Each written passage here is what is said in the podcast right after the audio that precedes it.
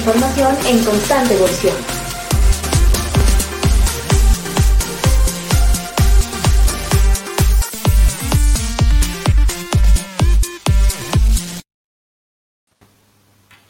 Hola, ¿qué tal amigos? Muy buenos días, buenas tardes, buenas noches, en función de dónde nos vean o dónde nos escuchen. Es un gusto estar de nuevo por aquí, los locos del podcast. En esta ocasión eh, no nos acompañan Santiago y Toño, les, les, extrañaremos por ahí o en el caso de que por ahí se nos incorporen, ya, ya vendrán. Eh, pero de igual manera es un gustazo estar por aquí. Hoy nos acompaña Pau, que trae Pau desde, desde Mendoza, ¿verdad? En estos días de confinamiento. Bien, ¿cómo les va? ¿Cómo están todos? Muy buenas tardes para todas las personas que nos están viendo en este podcast junto a Eury y Saúl. Por aquí un día bastante caluroso con 31 grados que se espera la máxima para hoy, así que acá estamos preparándonos para en un ratito poder irnos a algún río, algún lugar a disfrutar un rato con la familia. Pero bien, por lo menos acá preparándonos para ver qué pasa con la vuelta a la escuela. Acá por Argentina ya a partir de algunas provincias ya han comenzado, les comento, y bueno, ahora prontamente la provincia de Mendoza. Así que ahí estamos, bueno, con mucha ansiedad, muchos míos también como papás. Así que estamos preparándonos para de a poquito empezar a volver a la normalidad. Pero bien, por suerte, todo bien. Y bueno, como siempre, agradecida de poder colaborarles en este espacio. Buenísimo. Y bueno, hoy, hoy tenemos un, un invitado de lujo, aunque de este lado estamos a 11 grados, ya de noche incluso de aquel lado ya estamos muy eh, con las arepas y, sumando un poco el mate ahí por, por la fusión cultural que tiene nuestro, nuestro buen amigo Eudis, ya nos contará un poco. Pero bueno, bienvenido Eudis, ¿qué tal? ¿Cómo estás? Bueno, muy buenas tardes. Primero que nada, a toda la colectividad de infotecarios, por supuesto, mi amiga y hermana mendocina Paola, y por supuesto a ti, el buen amigo ya Saúl, segunda, segunda vez que nos encontramos por acá por Infotecario. Eh, así que bueno, encantadísimo. La primera oportunidad estuvimos conversando con respecto a metodologías ágiles y en esta oportunidad traemos otro tema totalmente distinto. Totalmente. Bueno, tampoco creo que sea tan distinto. ¿eh? Ahí, ahí ya, ya Paola nos, nos detrás de cámara estaba amenazando que iba a ser por ahí temas existenciales, filosóficos y algo más, así que ahí, lo vamos viendo. ¿eh? Ahí va. Claro que sí, claro que sí. Bueno, y, te, doy un dato, Saúl, que yo creo que, la colectividad, algunos lo sabrán, otros no. Yo estoy en Mendoza, acá en la ciudad de Mendoza, gracias a la compañera que tenemos por acá, que hoy día nos acompaña. Buenísimo. Bueno, aprovechando un poco ese, ese paréntesis que abres un poco, eh, dos cosas. Demos la bienvenida a la, gente que por ahí se va conectando. Eh, Belkis por ahí, eh, Mabel Dos Santos, Siria Jiménez y nuestro amigo por ahí, Daniel Rangel también. Eh, se conecta desde México. Carla Velarde desde el Perú, bienvenida. Muchas gracias por unirte. Y aprovechar este, este pequeño paréntesis también para hablar un poco sobre tu, tu experiencia. eres licenciado en bibliotecología por la Universidad Central de Venezuela eh, has trabajado o trabajas actualmente por ahí con la Universidad, Universidad Nacional de, eh, de, Cuyo, en Mendoza, Argentina. Eh, y también, bueno, has tenido por ahí experiencias en bibliotecas públicas, privadas, universitarias, planotecas y archivos. Al final es que has estado en todo el, ámbito de, de, la gestión de la información. Por ahí llevas más de 13 años abordando temas de software libre en el área geográfica, en bibliotecas. Los últimos años has dedicado también eh, tiempo para la gestión de proyectos o como project manager, además de abordar temas como sistemas integrales de gestión biblioteca, gestión de bibliotecas, archivos. Así que ya ahí tenemos para, para conversar un buen rato. Eh, ¿qué, fue, qué, fue primero Coop MB o cosas por el, por el estilo? Y, ya nos dirás ahí qué, qué, vamos, qué vamos comentando, ¿no? Eh, como bien es cierto, a veces eh, vamos a lo, a lo, técnico, pero también me gustaría que habláramos un poco de, de la persona, ¿no? Y yo creo que por allí eh, más experiencia eh, en el trato lo, lo, tienes con, con Pau directamente, pero cuéntanos un poco cómo, cómo ha sido esa experiencia, esos, esos años, esa, esa andadura o esa andanza a lo largo de las, de las tecnologías de información en las bibliotecas, porque bueno, de, de Venezuela Argentina, ¿cómo, ¿cómo fue eso? Cuéntanos. Bueno, Paul, fíjate que eh, la, realidad latinoamericana no es eh, distinta. Conozco eh, someramente algunas realidades porque bueno, obviamente uno en el camino interrelaciona con muchos colegas, principalmente, bueno, en Venezuela pude trabajar en bibliotecas públicas y vi el ámbito de cómo se trabaja desde hace años atrás con las uñas, porque los recursos se destinan muy poco al sector eh, de las bibliotecas públicas. Ahí está Pau que pudiese referirnos un poco en el ámbito también de las bibliotecas argentinas, pero bueno, ya he tocado, he tocado la realidad acá en Argentina en bibliotecas escolares. Pude eh, eh, tener la experiencia también, ya que no la había tenido, pero bueno, me dieron una oportunidad, estuve cubriendo una, una vacante. Eh, saludos a la amiga Karina, que fue la, la, que me dio la oportunidad en su momento. Y bueno, por ahí estuvimos alrededor de, no recuerdo si fue un mes, mes y medio que estuvimos trabajando en esa biblioteca eh, escolar. Eh, bueno, básicamente te, te, sigo narrando. Eh, pude tocar el ámbito de los archivos públicos, planotecas públicas también, realidad venezolana. Y bueno, fui, a ver, ¿cómo te digo? Fui indagando más o menos qué había en materia de software. Esto acompañado en su momento, y siempre, siempre lo pauto como una experiencia, y gracias al amigo e ingeniero en sistema, Carlos, Carlos Ruiz, si nos está viendo por ahí, Carlos, siempre te mando un saludo, porque él me dio la oportunidad de enseñarme, de comenzar a trabajar en el ámbito, de, eh, en el ámbito geográfico, de sistema geográfico. Con él eh, me dedico a programar bajo Python, conozco lo que son las bases de datos relacionales SQL, o sea, Postgre y MySQL. Comienzo a narrar, Saúl y Paola, eh, o comienzo a dictar, mejor dicho, talleres eh, de Linux. ¿Qué es Linux? El sistema operativo como tal, la suite ofimática LibreOffice. Eh, veo que en Venezuela se apalanca por medio de un artículo, en su momento por el gobierno de, turno, el software libre. Entonces comienza la gente a trabajar con software libre, pero no había una capacitación como tal. Entonces, a través de esta empresa, que en su momento se llamó Autana, eh, comenzamos a, dictar esas eh, capacitaciones en el ámbito público. Obviamente esta era una empresa privada, pero bueno, comienzo yo a aprender todos esos recovecos que había de Linux dirigidos al ámbito geográfico y a la suite ofimática. Posteriormente, bueno, la empresa cierra unos años más tarde eh, y comienzo entonces a dirigir todos esos conocimientos al área. Yo dije, bueno, tengo los conocimientos, vamos a dirigir todos estos conocimientos a ver qué hay en el ámbito bibliotecológico o en el ámbito bibliotecario, como se dice acá en Argentina. Y dirigimos todos los esfuerzos, comenzamos a trabajar eh, con todos los software. Fíjate que eh, primero fue OpenBiblio, ESPABiblio, que es una derivación, eh, una, una esto es un software español. por allí um, tenemos otro software, PMB, que fue primero Luego viene un software más robusto que eh, como lo es COA y estamos, estamos conversando de mismo lenguaje de programación. Es el lenguaje de programación PHP con base de datos MySQL. Entonces, bueno, ya todo este conocimiento estaba y comienzo a indagar, comienzo a poner en marcha desde Venezuela. Estamos hablando desde el año básicamente 2000, eh, perdón, 2010 más o menos.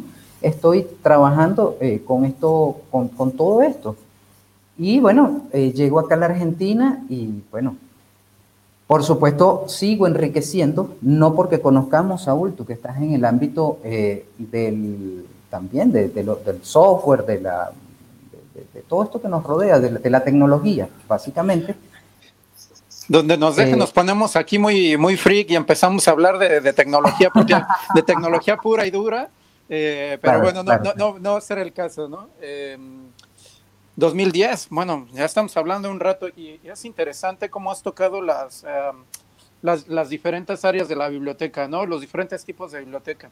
Yo recuerdo por ahí en el 2000, yo, y vamos a, ya, ya, ya, vamos a empezar a ver temas de la edad, ahí lo que vamos a descubrirlo básicamente, lo viejos que son.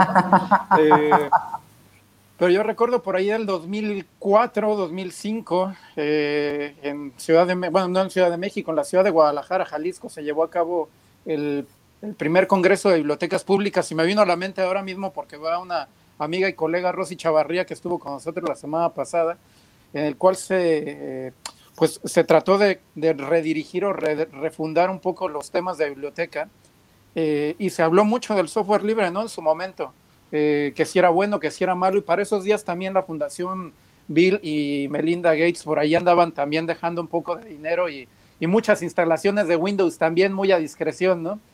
Eh, la pelea entre Windows y Linux estaba por ahí y bueno, en este, en este contexto, eh, la pregunta que se hacía es, bueno, ¿y el software libre qué también nos puede venir en, una red de bibliotecas públicas, ¿no? Eh, o en una biblioteca pública finalmente, ¿no? ¿Qué ventajas podríamos tener? Y, también la, la, la, máxima que se presenta, ¿no? Que, que, libre no es gratuito, ¿no? Que también eso, ese es otro de los puntos que, se toca, ¿no? Pero tú cómo ves que, cómo planteas el software libre, tú cómo crees que nos puede ayudar ya con, con esta experiencia que llevas.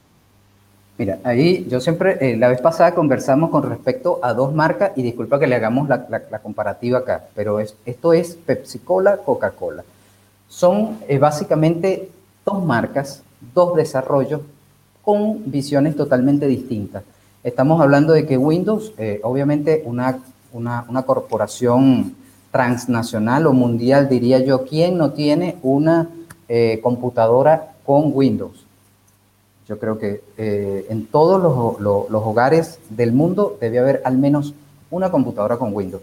Pero tenemos esta otra alternativa que obviamente está basada en una comunidad precisamente de desarrolladores, de programadores a nivel mundial, que eh, están colaborando, eh, permanentemente están haciendo actualizaciones, yo diría que diariamente se sueltan actualizaciones, eh, y digo se sueltan porque, bueno, se ponen a disposición de, de todo el mundo en materia de Linux. yo vengo trabajando, bueno, ya he probado al menos unas cuatro o cinco distribuciones de Linux y, eh, a ver, ¿cómo decirte? Es lidiar con lo que son licenciamientos y el pagar el licenciamiento tanto de Windows, que se paga obviamente en dólares, y eh, eh, Office y todos los componentes, porque hay muchas licencias, gente que, que, realmente trabaja con software o determinado software y debe pagar un licenciamiento. En, en Linux, obviamente esa parte es gratuita. Saúl y dentro de los repositorios de Linux, yo simplemente me dirijo al repositorio e instalo lo que, lo que más me convenga. O sea, tengo LibreOffice, que es la alternativa a Office, me va a leer los mismos documentos que me lee eh, el, Office de Microsoft. Y asimismo tengo eh, muchas alternativas. Cabe destacar, Saúl, y te voy a, hacer esta, eh, o hacerles esta salve en este instante, que las principales, los principales servidores a nivel mundial no tienen Windows tienen Linux y nos proveen los servicios gracias a que tienen Linux porque nos provee confiabilidad, nos provee privacidad en el servicio y, eh, bueno, realmente eh, eh, es confiar en que esos servidores realmente están haciendo su trabajo. ¿Por qué no tienen Windows? Ahí te dejo la interrogante. Pero bueno, yo le sumaré allí eh, robustez y escalabilidad, que esas es una, son dos de las palabras clave cuando, cuando usamos eh, software libre y cuando hablamos de sistemas operativos particularmente, ¿no? Y ahí entra yo creo incluso la, una de las preguntas que tenía por allí Pau, ¿no? En, eh, en las diferencias, ¿no? si es igual o no, no, ¿cómo era la pregunta, Pau? Primero que nada, creo que estaría bueno que nos defina de manera breve qué es Omeka porque bueno, no muchos manejamos este tema de los software y las tecnologías tan a, un nivel técnico. Y la otra pregunta que quería hacerle era si funciona igual en Windows, en Windows, perdón, o en Linux, para quienes por ahí están en la tentativa de ver para dónde, para dónde agarrar y ver, digamos, vos qué le puedes aconsejar. Pero bueno, primeramente comentarnos qué es Omeicat. Para, hay mucha gente que no que desconoce seguramente, entonces bueno, para que más o menos entiendan hacia dónde va la, digamos, la charla del día de hoy y para qué se puede utilizar. Eh, uno tiene que ser experimentado en esto, hay que tomar un curso, va de la mano con un informático la instalación de esto, ¿cómo sería? Comentanos un poquito por ahí, por ahí van mis preguntas. Bueno, Pau, ahí intentaremos responder lo más precisamente. Omeka es otro repositorio digital, eh, como les mencioné anteriormente, si hay alguna persona eh, por allí, algún informático, es simplemente un software creado en PHP, orientado a objetos y con una base de datos MySQL. Ahí se describe bastante sencillo. La instalación de por sí no es difícil, pero requieres tener eh, o disponer de algunos tecnicismos, porque bueno, tienes que, si lo vas a, instalar en tu computadora, necesitas saber cómo, cómo instalar de repente un software de ayuda, que bueno, por ahí está también Saúl, que quizás si me, si me, se me escapa algo, eh, lo diremos, un software, eh, hay varios de nombre LAM, One, SAM, que obviamente es, nos hacen los, servicios de un servidor, pero en mi máquina, sin, sin tener que contratar un, un servidor. Y entonces eso me va a permitir hacer eh, eh, pruebas en el software en cuestión, en este caso Omeka, pero me sirve para, eh, por ejemplo, instalar WordPress, mm, DSpace y otros software libres que hay por allí.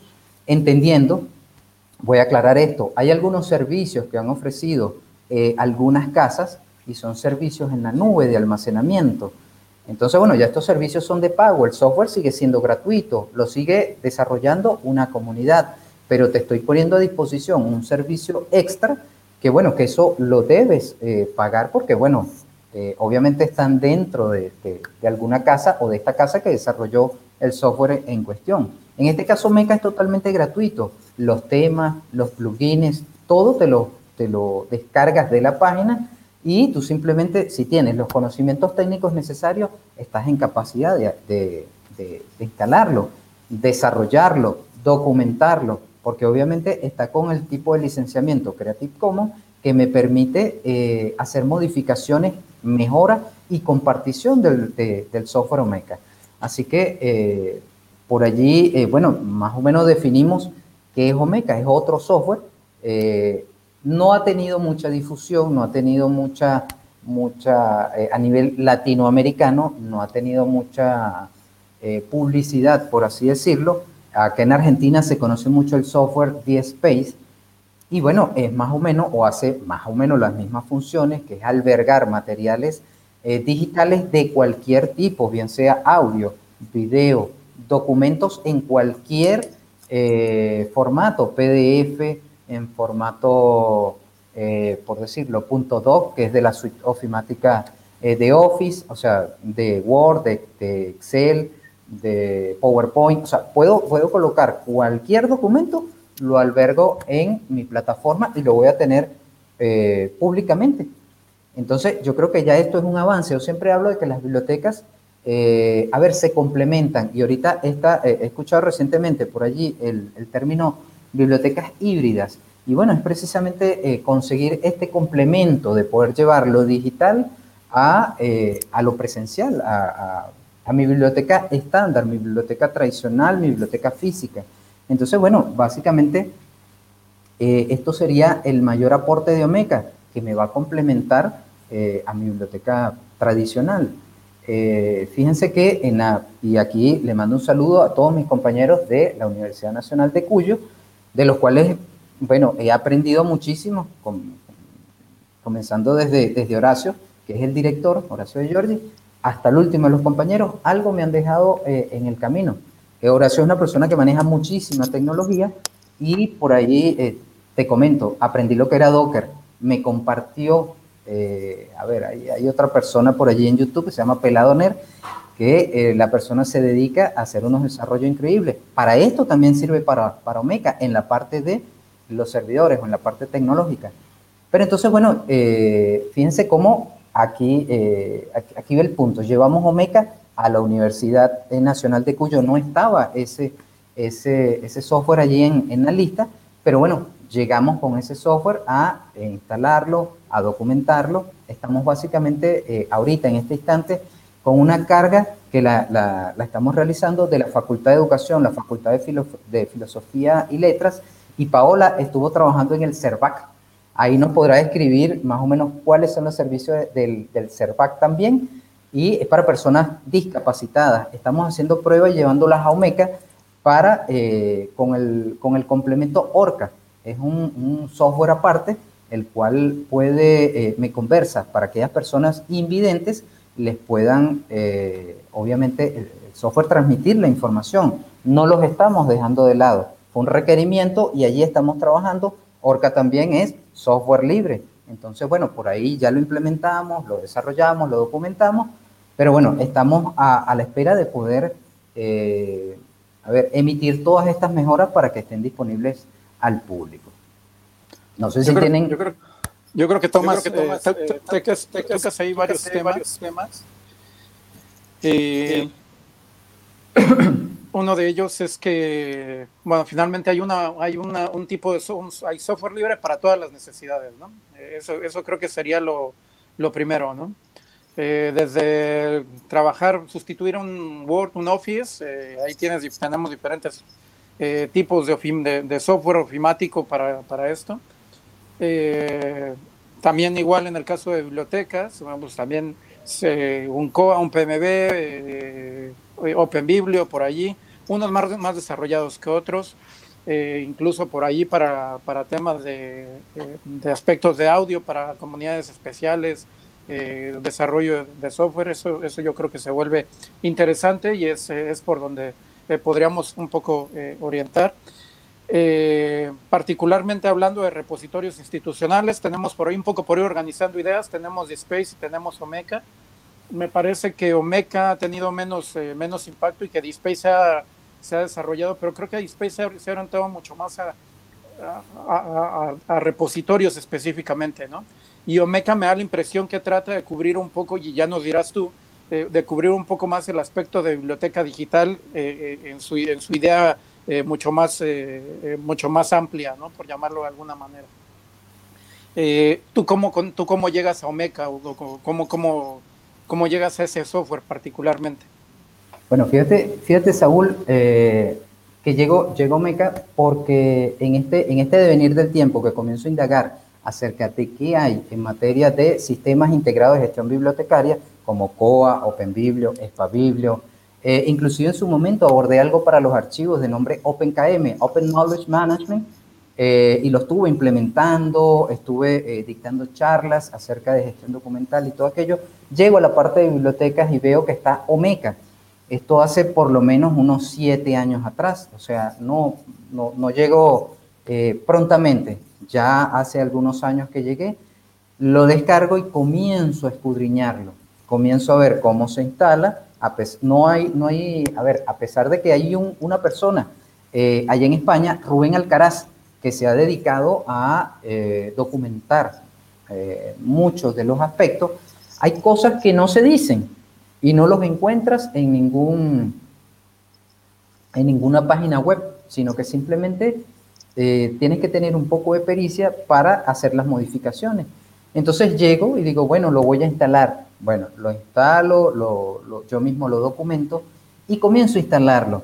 Eh, perdón, comienzo a instalarlo a nivel institucional. Por allí está el, eh, en su momento el Colegio de Profesionales de la Enfermería del Distrito Capital en la ciudad de Caracas. ellos me dicen, mira, tenemos todo un montón de tesis porque es un requerimiento que eh, los tesistas o los licenciados en enfermería nos dejen por acá una tesis y las tenemos en digital, pero ¿qué hacemos con eso? Y, decidimos, bueno, eh, les puedo crear una biblioteca digital y una página web, una para colocar información que también me lo permite Omeca, me permite crear, eh, hay un plugin en el Omeca clásico, porque bueno, ahora tenemos dos Omeca, es más reciente, el año 2000, creo que 2017, algo así, o un poquito antes, eh, se crea Omega S. Eh, es más, más nuevo. Pero bueno, al principio lo que estaba era simplemente, cuando yo llego, el Omega clásico. Y digo, bueno, vamos a instalarlo. Les instalo el Omega clásico. La diferencia entre uno y otro es que uno es multisite, el Omega S me permite hacer muchas instalaciones dentro de un mismo instituto. Por ejemplo, la, la universidad, tenemos un desarrollo para la Facultad de Educación y es un aspecto gráfico totalmente distinto al de la Facultad de Filosofía y es un aspecto totalmente distinto al de la facultad, eh, al del CERVAC, pero en sí es una sola instalación, simplemente que te permite eh, hacer muchos sitios para diferentes o muchos, eh, muchas instalaciones, muchos OMECA para una misma institución, ¿ok? Para explicarlo un poco, un poco sencillito. el OMECA clásico te permite un solo sitio para una institución y ya, no te permite hacer otra cosa. Eh, hay que instalarlo y ver más o menos cuáles, cuáles son los requerimientos y cuáles son las bondades que te ofrece cada uno. Yo diría que dependiendo la institución, Bueno, allí eh, tienes que verlos y poder decidir cuál eh, cubre tus necesidades, ¿ok? Pero bueno, en su momento llego al colegio, lo instalo y mira, funcionó a la perfección. Estuvo, mientras ellos estuvieron pagando el servicio de, servidor, estuvo andando perfectamente, al igual que su página web. Luego lo instalo en el estado Táchira, lo instalo en otra eh, institución que es para capacitación de jóvenes, pero eh, que, requieren oficios. Entonces, bueno, ellos requerían no tesis, pero requerían toda la parte, a ver, legal, documentos y libros que, estuviesen sin licenciamiento, sin copyright, que estuviesen allí del área de tecnología, del área de determinados oficios, contabilidad, etcétera, etcétera, etcétera. Y lo instalamos también, Omega Clásico. Y funcionó también a la perfección, está instalado y yo en todas las charlas, los webinars que he dado, lo dejo por allí como para que lo tengan de referencia y vean más o menos qué aborda o, o cuál es el aspecto, el entorno gráfico del Omega Clásico. Hasta el momento nadie me ha dicho, eh, Saúl, que, que Omega no le haya cubierto sus necesidades. Por el contrario, me dicen, oye, pero le podemos eh, sacar un poco más de, de jugo, le podemos, eh, lo podemos exprimir un poco más. Y bueno, ahí está un poco, un poco más de pericia porque, bueno, cada institución, ya no sé, ya iré por la décima instalación en instituciones, quizás un poco más, no, no lo recuerdo, siempre eh, me consulta. Si hay alguien de tecnología, me dice, mira, me atreví a instalarlo, pero esto, bueno, le damos por allí una asesoría, le, decimos, bueno, mira, puedes solventar con esto, con esto, con esto. Tiene muchos plugins, es como WordPress, obvio, no tiene más de 2.000 plugins como los tiene WordPress, que es para hacer páginas web, pero sí tiene un compendio de plugins bastante interesante. Inclusive fíjate que Omeka es de la misma casa que desarrolla Sotero. Y eh, también eh, eh, es un software libre, pero creado en, Estados Unidos. Y por allí va la, la, pregunta, Pau. se, obviamente se da a conocer en el año 2000, 2008, Omeka, el Omeka clásico. Y bueno, por allí, en el devenir del tiempo, sigo ayudando a instalaciones, en este caso, gracias a nuestro buen amigo Adrián Méndez, quien, quien con quien llego a la, o por quien llego a la Universidad Nacional de Cuyo, me dice, bueno, pero necesitamos instalar el estandarte Omega y dar obviamente cierta, o cubrir ciertas necesidades porque ahí hay una biblioteca digital central, pero ellos tienen como una especie de repositorios satélites para determinadas necesidades. Entonces, bueno, allí llega Omega a cubrir como un software satélite ciertas necesidades. Buenísimo. bueno, no sé si lo hice muy larga, traté de hacerla corta, Saúl. Perfecto, bien bajado ese balón, como dirían por ahí en el argot futbolero. Eh, las preguntas clásicas que vienen cuando a un bibliotecario o a un responsable de biblioteca le llega la eh, le llega el marrón, le llega el problemilla ahí, eh, cómo seleccionar un software. ya, ya, ya, ya estoy aquí en la biblioteca, ¿Qué hago? ¿Mantengo las licencias? ¿Cambio software libre? Ese tipo de problemas que suele, que es, allí sí que son los existenciales que suele tener el bibliotecario, ¿no? Eh, me mantengo con software libre. ¿Cómo, eh, cómo justifico a la dirección eh, si me voy a ir a software libre o cómo justifico a la dirección que tengo que seguir pagando la licencia propietaria? ¿Tú cómo lo ves? Mira, todas las migraciones eh, y quedó algo pendiente. Por allí me, eh, mira, por ahí estoy viendo muchas felicitaciones de inclusive Marian Roble, profesora que me dio clase en la Universidad Central de Venezuela. Un saludo, profesora. Laura, muchísimos saludos porque la mayoría que está escribiendo los conozco. Mariana Sepúlveda es Neuquén. Así que bueno, un saludito. Y bueno, con la porra. fíjate, eh, bueno, ahí la difusión, la community manager la tienes acompañándote. Es una excelente community manager. Este, fíjate, eh, mira, quedó algo pendiente. Funciona igual que mm, la pregunta me la pautó Pau. ¿Funciona igual en Windows que en Linux? No ya me di cuenta, eh, me, puse a escudriñar algunas cositas que quedaban pendientes y han habido cambios en el software. No te creas que Omeka, ha ido evolucionando con el devenir del tiempo. ¿Y eh, qué ha pasado? Hay algunas cosas, como por ejemplo, te voy a decir, dentro de eh, dentro de PHP, del lenguaje de programación PHP, hay una cosa que se llama Image Magic, que es obviamente lo que te reconoce las imágenes, las imágenes, perdón, eh, dentro del software. Entonces, cuando tú cargas un documento, te da la portadita y tú dices, ay, qué bonito. Parece un detalle menor, pero fíjate que es muy importante y la mayoría de las personas quieren ver que cuando se cargue un material quede la eh, carátula o la portada, mejor dicho, la portadita allí en el repositorio y si no lo tienes, falta, falta algo. Eso en Windows es un problema. Entonces ya por allí comenzamos porque es un software libre, obviamente dirigido. Eh, el 100% está pensado y elaborado para instalarlo sobre un servidor eh, que contenga cualquier distribución de Linux.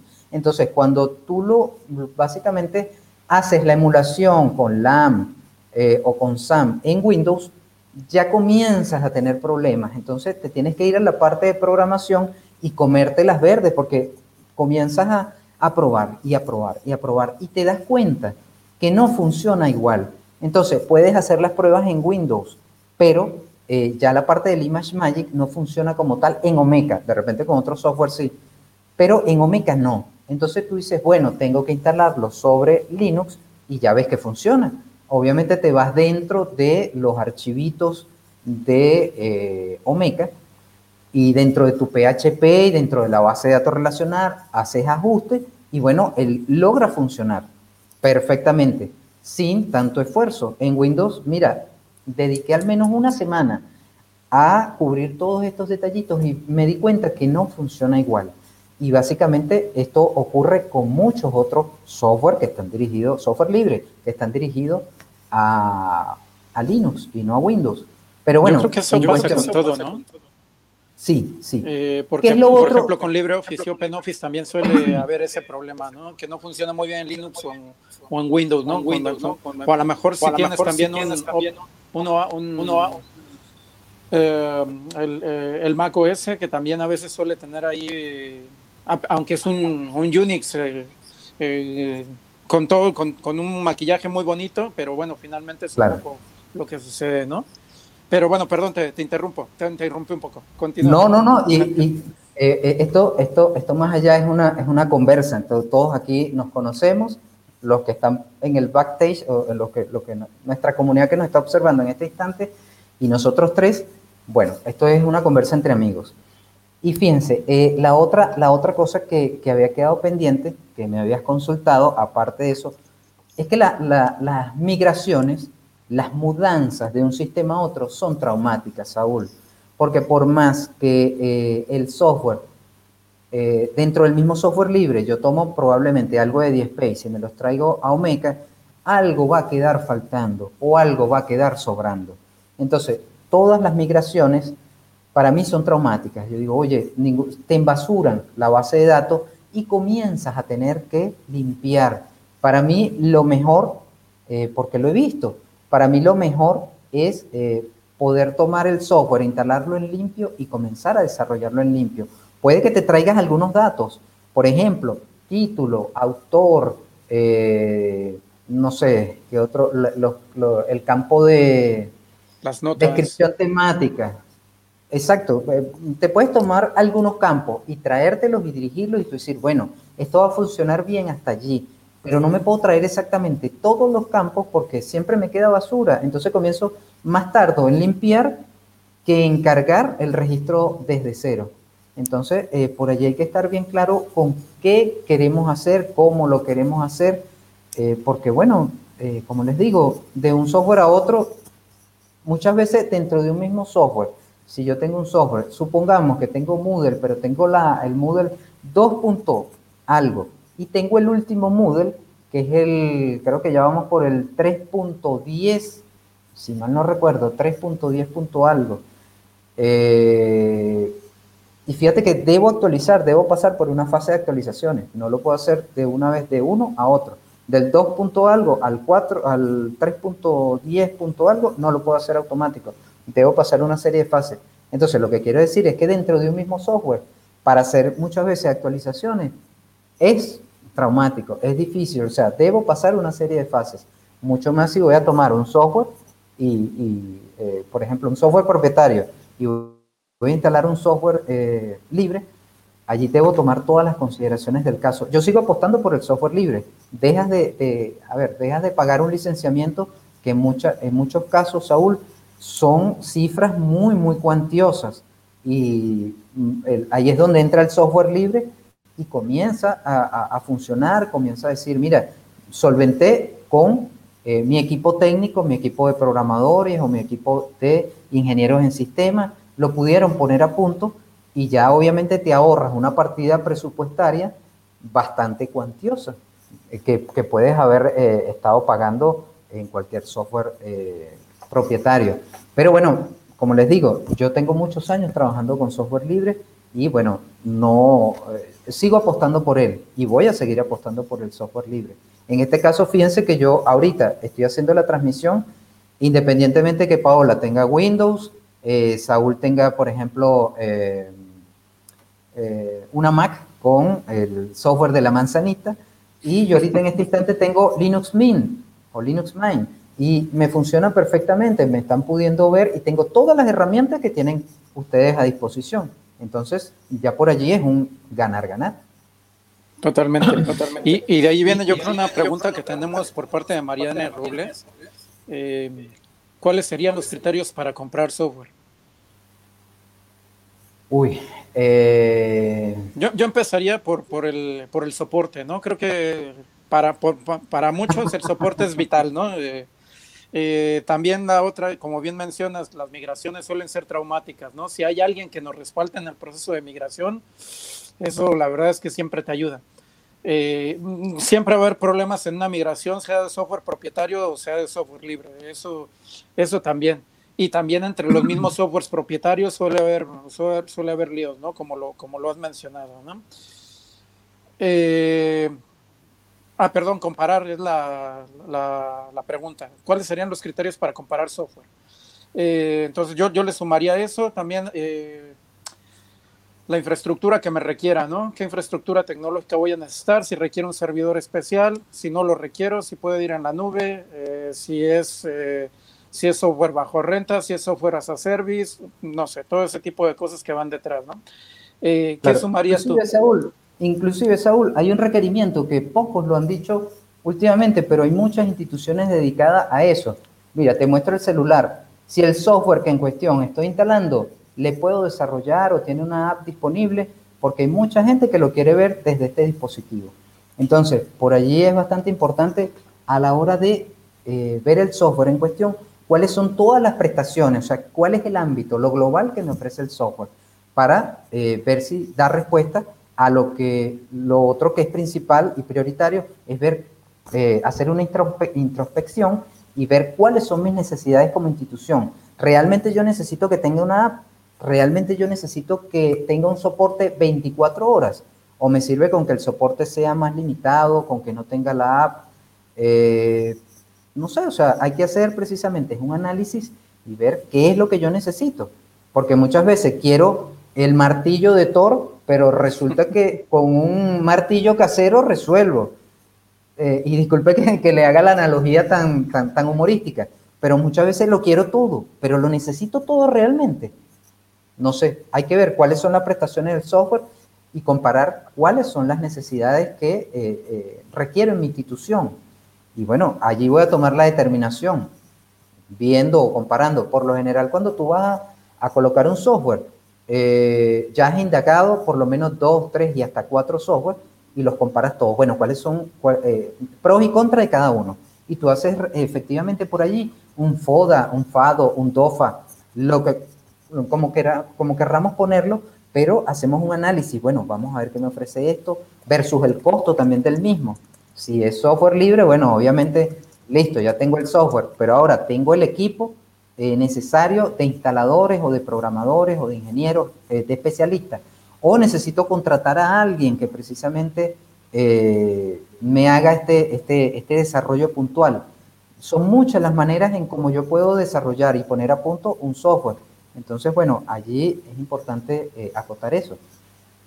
Yo creo que como decíamos, si, nos, si nos dejan, vamos a empezar a hablar allí un buen rato y, y creo que no le estamos dando ahí la oportunidad de hacer las preguntas existenciales a, a Pau y, me va a sentar muy mal, la verdad. Adelante, Pau. No, Pau, te damos, te damos realmente la palabra. A ver, ¿qué otra, qué otro? Yo te quería hacer una consulta. Eh, que bueno, está muy buena la charla de, o sea, tiene sus ventajas y sus debilidades, me imagino, como DeepSpace. Sí, conozco DeepSpace un poquito más de cerca porque, bueno, en la biblioteca en una de las que estoy, de hecho, el repositorio está montado por conocer un poco más de adentro. Pero para quien aún está un pasito de quererse decidir si DeepSpace o Makeup, ¿tiene algunas, algunas falencias o es todo muy lindo? O sea, tiene muchas ventajas, me imagino, pero algunas falencias debe tener también como un software de código abierto, un software una licencia no paga. digamos, uno tiene que poner en la balanza no solamente las ventajas, sino también las debilidades. Entonces, mi pregunta puntual es, ¿o Makeup o Dispace? Para aquellos que estamos ahí entre qué hacemos, para dónde vamos.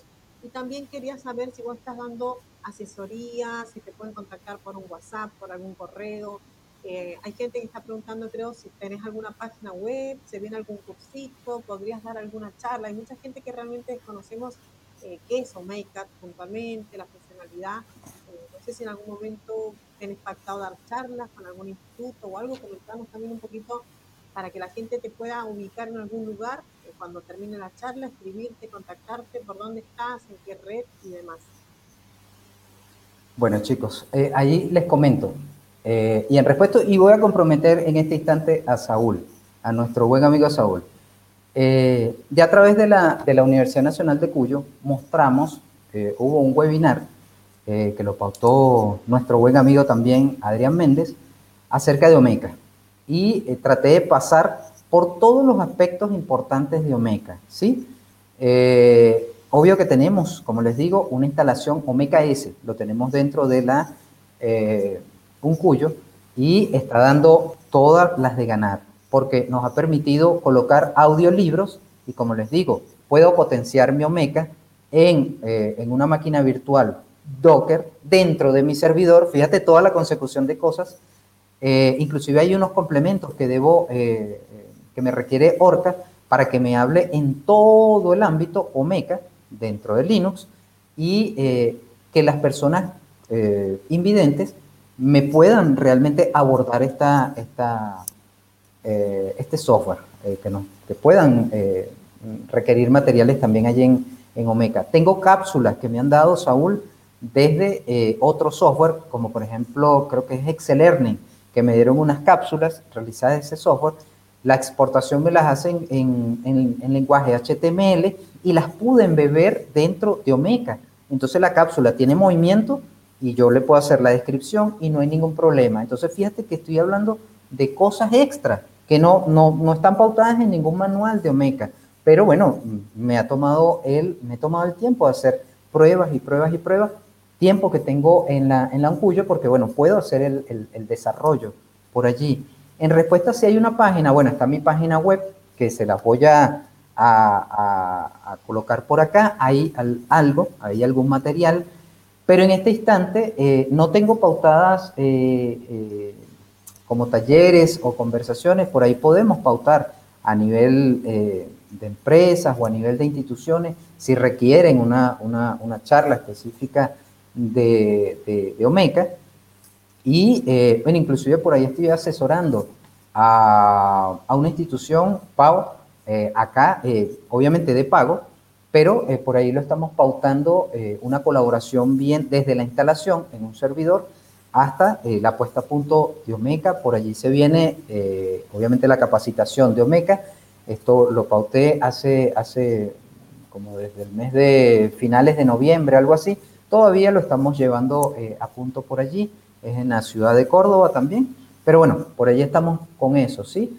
se viene un proyecto por allí que el cual pude conversar con Saúl, por eso decía que lo voy a comprometer. Es un proyecto, estamos tratando de hacer o complementar infotecarios con una comunidad, pero te dejo la palabra, Saúl, para que nos comentes un poquito, un poquito más de tus no, no, no, allí ya sabes que estamos abiertos y como, como bien mencionas, bueno, estamos trabajando por allí en la posibilidad de una página de Omeca eh, que esté alojada en el sitio de Infotecarios, también para dar un poco de mayor visibilidad, pero desde luego siempre con la, con la idea y, el, y la autoría de, de, UDIS en este caso, siendo el, el experto en, en, este tipo de software.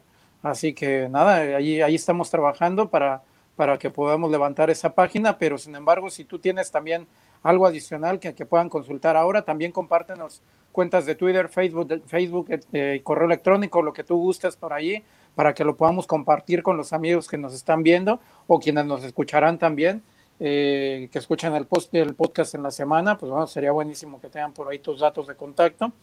Y bueno, mientras tanto, también ir comentando allí lo que, lo que se va dando en el, en el chat, ya muchos nos van contando allí esas experiencias traumáticas que, que, nos dejan las, migraciones regularmente. Eh, por ahí Mabel dice de, que pasaron de OpenBiblio a, a COA y bueno, los problemas tradicionales, ¿no? Finalmente entender que son bases de datos diferentes que operan o interactúan con los sistemas de manera diferente y eso hace muy complicado hacer las migraciones de repente, ¿no? Eh, aunque tenemos estándares hoy en día, como pueden ser un MAR 21, de cualquier manera, a veces extraer la data, llevarla a las nuevas tablas y al tipo de manejador de base de datos que maneje cada uno de los sistemas, pues eso hace complicado para la parte técnica, ¿no? Eh, llevar eh, los datos hacia donde queremos. Y bueno, eso también le podemos sumar algunas otras cosas, ¿no? Que, que también los, los datos pueden ven, venir mal de origen. Eh, a lo mejor en algún momento la biblioteca determinó catalogar todo en mayúsculas o en altas y ahora una parte están en altas, otras en bajas. Eh, no sé, se dan N cantidad de, eh, de, problemas al momento de la migración. Y bueno, eh, también por ahí Francisco Javier dice, bueno, lo ideal es regresar al viejo microcrisis, que, perdón, microisis, que ahora se le llama ABCD y no tiene técnicos o ayudas, ¿no? O también ahí Mariana Sepúlveda nos dice que, bueno, por ahí Eudis, tú les ayudaste a comprender mejor el software libre, eh, Moodle particularmente, eh, utilizando una plataforma educativa eh, de la PCIA de Neuquén. un gran compañero y, bueno, felicitaciones para ti por ahí desde de Mariana. Ivana Carlucho también por ahí, buenísimo así lo podemos seguir conociendo eh, o pueden seguir conociendo Meca también. Eh, y bueno, por ahí Paola nos está compartiendo a través de, Facebook. Eh, igual ahora lo compartimos también en, en pantalla. Eh, tu página de Facebook, Eudis, que es eudis.bello.16. se nota que eres tecnólogo. Lo, el, el, el, nickname con punto 16 arroba, etcétera. pero bueno, sin duda yo creo que hay muchas cosas que, que evaluar, que, que trabajar y, y, bueno, nosotros aquí de este lado nos comprometemos a, a, seguir trabajando en ese tema. También si tú tienes algo más por ahí que comentar, particularmente de Omeca o en general también, eh, bienvenido sea. Eh, y también cuéntanos un poco, pues, qué, qué viene además de esta página. Eh, yo creo que hay que, hay que hacer comunidad, ¿no? Eh, como lo comentábamos antes de, de iniciar el, el podcast, eh, yo he visto por ahí también a nuestro colega Juan Pineda, por ahí que ha andado hablando un poco de biblioteca digital, eh, un poco de, de, de este software. Eh, y bueno, la idea es, creo que, también en términos generales, la idea del software libre es hacer comunidad, ¿no? Entonces, eh, que se pongan en contacto contigo también, si hay por ahí más, más dudas. Eh, por ahí ahora mismo compartiremos también la, una pequeña página que tienes montada y, dejar tus datos, que eso es lo, importante aquí también. Bueno, Saúl, por, allí les estoy compartiendo la página, mi página web. Ahí está inclusive unos globitos que nunca se quitan, eh, que son mis redes sociales, o por lo menos las que están más activas. Y um, al final de la página, vamos a ver, la voy a, la voy a colocar por aquí, fue algo más reciente, eh, en la parte derecha dice Proyecto Omeca Latam. Fue otro eh, desarrollo, otra, otra página que está por allí, que es el proyecto en cuestión. O sea, de, la, de mi página personal saltó a la página del proyecto Omeca. Inclusive eh, se pueden asociar por allí y bueno, toda esta migración, una vez que terminemos, eh, Saúl, nosotros de eh, poner a punto esta, esta, esta colaboración, eh, esta página la vamos a migrar a infotecarios. Bueno, esto será, esta migración si no es traumática, puesto que es de WordPress a WordPress, Saúl, y de verdad que no hay, no se va a perder nada en el camino. Además que, bueno, va a tener dos tecnólogos. O, o es culpa de los dos o de alguno de los dos. Pero no, es no culpa creo, del software, no como creo. siempre, ¿no? es así, es así. Pero no, eh, realmente vamos a, a pasar la página. Pero bueno, mientras está el proyectito por allí, lo estamos lanzando para que la gente conozca un poco más de Omeca, eh, tanto en su versión clásica o Unisite como la, la, eh, como Omeca S, que es el proyecto multisite. Eh, um, bueno, nada, eh, por allí estoy activo respondiendo casi siempre comentarios. Las personas siempre me abordan después de un conversatorio, después de un webinar con Omeca. Fíjate que acá en Argentina ya he tenido, a ver, dos webinares y un conversatorio en, eh, en persona en su momento en la Fundación Rayuela para eh, um, personas que tienen la tecnicatura, ¿sí? De, eh, de bibliotecarios y llegando fresquecito. Por eso te digo, el buen amigo Méndez me ha acaparado porque me llegó, para, me llegó a la Fundación Rayuela en su momento estuvo compartiendo, que esto es una anécdota, con nuestra amiga Leslie Villanueva. Hay fotos en la página, en mi página web, con Leslie y con Adrián. Así que, eh, bueno, en su momento compartimos allí. Que fue el cumpleaños de Leslie el Su cumpleaños pasado. también, claro. También, también. Y un saludo también a Daniel, que por allí nos estuvo, nos estuvo, leí un escrito por allí en, en, en algún momentito. Y bueno, un saludo para mis compañeros también, que está también Paola, de eh, Bibliotecarios con Valor. Sí, estamos por allí también haciendo algunas cosas, no con Omeca, pero bueno, estamos, estamos colaborando en todos los ámbitos eh, posibles. Un saludo de verdad a Leslie, eh, feliz cumpleaños Leslie. Yo se lo dejé por allí por, por privadito.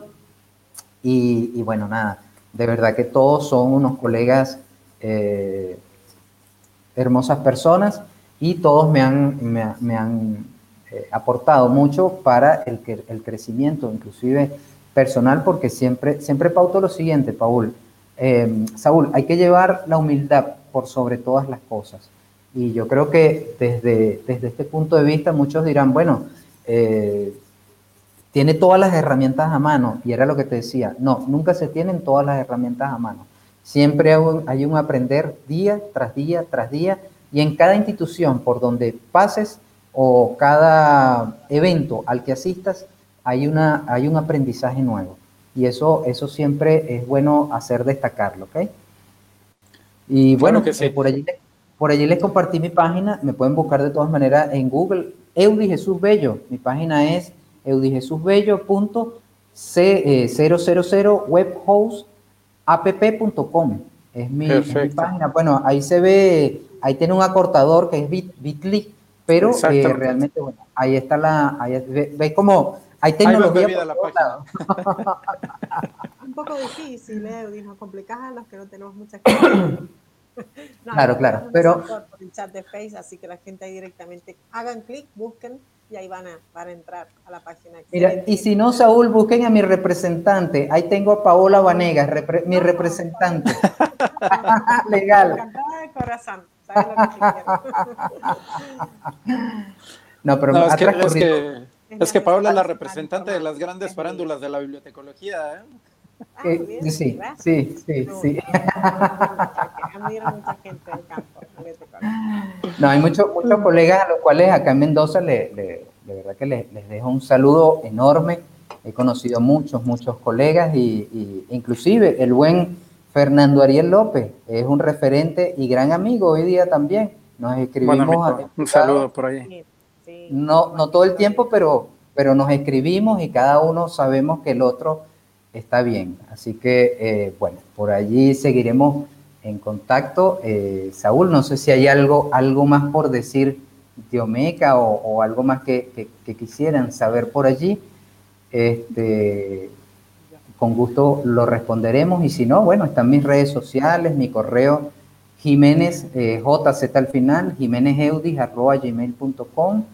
Eh, si no, me van a ver por el otro proyecto, Bibliotecarios eh, con Valor. Siempre estamos pautando algo por allí. Y bueno, eh, saludos, nosotros- Ivana. Nos vamos acercando peligrosamente al final de, de, este, de este programa. Eh, yo lo que la, broma típica que se hace entre, entre, entre gente de tecnología. Primero el huevo o la gallina, ¿no? Se va a ir a la pregunta. Te la devolví de un webinar. Bueno, para el huevo tuvo que haber nacido la gallina y para la gallina tuvo que haber salido de un huevo. Así que bueno, ahí estaremos otro rato dándole, dándole vueltas, Saúl. un poco de, Es que y, Paola no nos podía dejar, eh, ya, ya estábamos esperando esa, esa, parte cumbre del, podcast para, para saber qué, qué, ibas a responder por, por esa pregunta. O si no, la, tradicional, como sabes, de tecnología, hackeame mi cuenta de Facebook, ¿no? Uy, esa, esa pregunta me ha, me ha, llegado recurrentemente, Saúl, pero de puras féminas. Oh, Mira, ¿se puede hackear el Facebook? ¿Qué habrá en esos Facebook masculinos? No lo sé, pero bueno, por lo menos el mío es transparente. Estoy de verdad eh, siempre posteando cosas de tecnología, es lo que, me, lo que me apasiona, lo que siempre estoy por ahí al tanto, a pesar de que, bueno, no todo el tiempo estamos haciendo eso. bromeamos en tras bastidores, por así decirlo, de que fíjate que ayer estuvimos en, Cerro Arco y fue una experiencia muy linda, eh, haciendo trekking, caminata, ahí estamos siempre para evitar que esas tortitas raspaditas desde que llegué aquí a Mendoza me están engordando y, o las facturitas y realmente eh, tenemos que bajarlas, tenemos que bajarlas. Buenísimo. Pues ir aprovechando también ahí a, los colegas que se han conectado, eh, algunos, algunos comentarios allí. Eh, ya dejamos ahí en la, en la parte baja, en la barra, la, el bit.ly, la URL corta de la página de, de UDIS por ahí. 3P e mayúscula X, Y, U mayúscula B, B de burro, o B, B alta, o B grande. Y, vamos comentando, ¿no? Por ahí Mabel Dos Santos, que está conectado, Rosy Chavarría, excelente, gracias. Eh, ahora tiene un nuevo reto. Rosy también la tuvimos la semana pasada, ya encantadora, siempre con muchos retos, muchas buenas ideas para, para bibliotecas públicas. Nos encanta su, dinamismo. Eh, Ivana Carlucho también por ahí, lindas personas, Paola Eudis.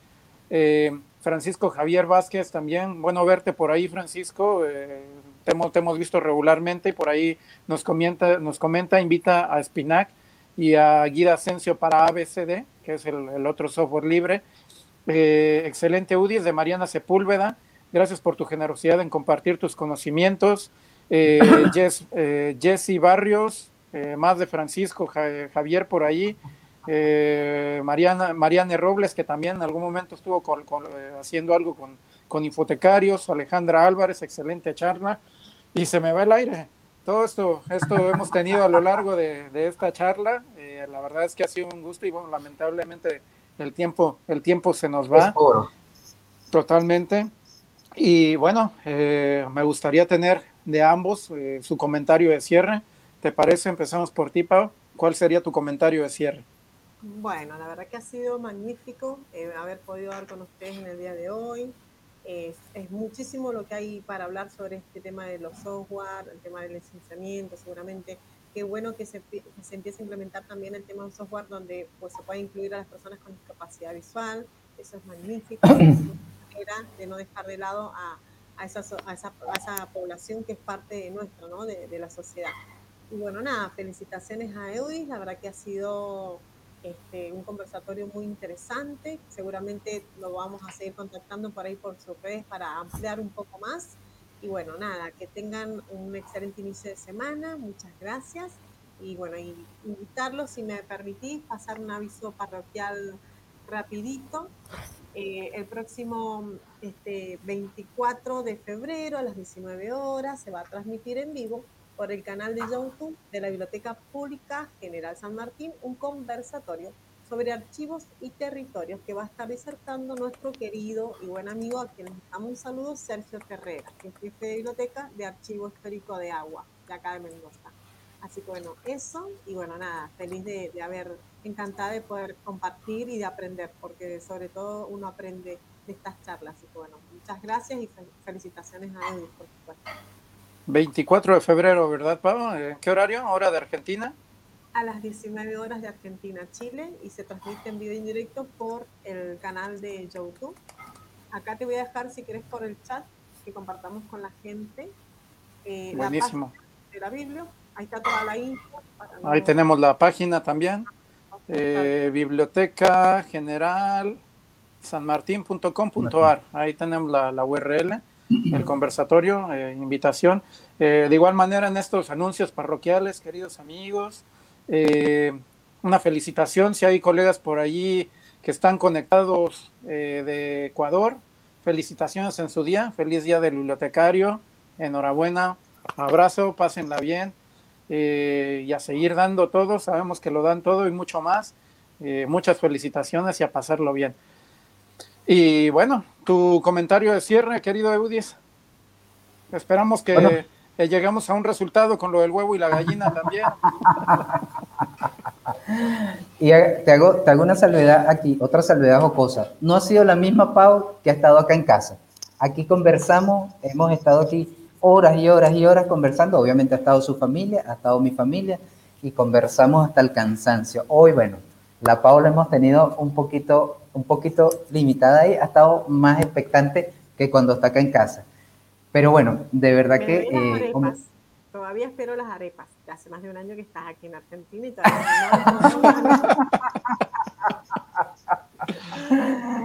Claro que sí, pero eh, yo me he comido unos buenos asados en casa de Pau. Te comento, unos asados, pero de muerte, que eh, hace el esposo de Pau. Si estuvieses acá, te digo, vámonos, que el Marcelo nos va a cocinar algo buenísimo. en mi cocina preferido, todavía está en mi lista argentina, ¿eh? así que cuando, es, cuando, cuando este tema de la pandemia se relaje un poco, seguro que por ahí estaremos. tienes que venirte, Saúl, tienes que venirte. Claro que sí, claro que sí. Este, bueno, nada, comentario de cierre. Eh, de verdad que eh, um, me encantó, primero que nada, compartir con ustedes un poquito de quién es Eudis y para quienes no me conocen acá en Argentina o en el ámbito latinoamericano. Eh, mi humilde experiencia, lo que he hecho, porque hay personas que eh, conocen mucho más que yo, pero bueno, humildemente eh, he podido narrar algo de la experiencia que, en la cual he transitado en el devenir de este, de este tiempo como abordando la parte de sistema, porque siempre no, no estuve abordando la, la parte de sistema. en algún momento fui un bibliotecario que hizo procesos técnicos, en algún momento estuve eh, en la parte de atención a usuarios y bueno, me he nutrido de, las otras áreas, ¿sí? Para poder decir, oye, conozco la biblioteca eh, al 100% o por lo menos conozco en, buena manera los procesos bibliotecarios. Eh, para mí es un placer, Saúl, que me hayas invitado una vez más a conversar un poquito en este podcast. como te digo, la parte técnica y de, de mi área personal por así decirlo. Y bueno, los invito a probar un poquito de Omecas. Cuando tengan un poquito de duda, ahí estaremos tratando de eh, mostrar, de eh, emitir lo más rápido posible esas instalaciones de Omeca que estoy haciendo por allí, tanto el Omeca clásico como el Omeca S, para que puedan ir eh, viéndolo desde la parte del front, del front page, ¿sí? de la parte de adelante, no la que está viendo el programador, pero bueno, para que vayan indagando un poquito y digan, ah, pero mira, me permite esto, me permite esto. Y lo que dijo Eudis en el último conversatorio es así y ojalá puedan decir, eh, también ofrece muchas otras cosas que no tenía en mente, pero que me permite el software. Tenle una oportunidad al software libre porque realmente vale la, vale la pena eh, utilizarlo. Y bueno, nada, me despido gratamente Lastimosamente llegamos al final. Los dejo con Saúl y bueno, sigan con la, con la charla. Los invito a esa charla del colega eh, Sergio Terrera, quien conozco también personalmente. Saludos, Sergio. Eh, y bueno, eh, invitarlos porque también en la Biblioteca General de San Martín hay otros talleres y hay otras charlas que valen la pena ver y observar. Por allí tienen una consecución de talleres, sobre todo ahorita en temas de pandemia han tenido eh, una consecución de talleres bastante interesante y todos están en, en, YouTube, ¿ok? Así que bueno, nada, un abrazo, me despido de ustedes Y bueno, los micrófonos son tuyos, Saúl. No, no, no, al contrario, tú eres, la, tú eres el invitado a esta ocasión y, nada, agradecerte honestamente por, por la charla. Esperemos que la próxima vez Pau se corte un poco menos y esté un poco más, eh, eh, más dando ahí la guerra un poco. Eh, agradecerles a ambos la verdad y, y, nada, sí, totalmente de acuerdo. Aprobar el software libre finalmente es una opción. software libre no, no implica que sea gratuito, también hay por ahí algunas cosas que hay que pensarse pero bueno, es, es, mejor probarlo y saber si nos viene bien, si nos lo podemos ahorrar, eh, si lo podemos desarrollar. Eh, creo que también eres un ejemplo eh, fehaciente de que hay que probar y, y, aprender cosas nuevas, ¿no? Creo que eso también es interesante, que todos los días tenemos que aprender cosas nuevas. cada día viene una tecnología nueva, cada día hay un software diferente. y bueno, a veces nos pegamos contra la pared porque la cosa no sale, pero bueno, eso es un poco la, la idea de estar probando, ¿no? Y si podemos en el camino ahorrar un poco de plata, qué mejor, ¿no? Además que ya todos estamos utilizando Linux en su, en su gran mayoría. ¿Qué, creen, ¿qué creen ustedes que tiene bueno, este yo no, software? ¿Eh? ah, bueno, salvo el que tenga otra opción, Windows ah, Mobile o tenga... y me instalas eh, Linux. Yo le paso el control remoto a Eudis porque obviamente es un gran amigo de confianza y él es mi informático preferido, digamos. Siempre me estáis salvando, siempre, siempre. Un excelente profesional, sin duda duda. Se lo digo yo. Sí. Buenísimo.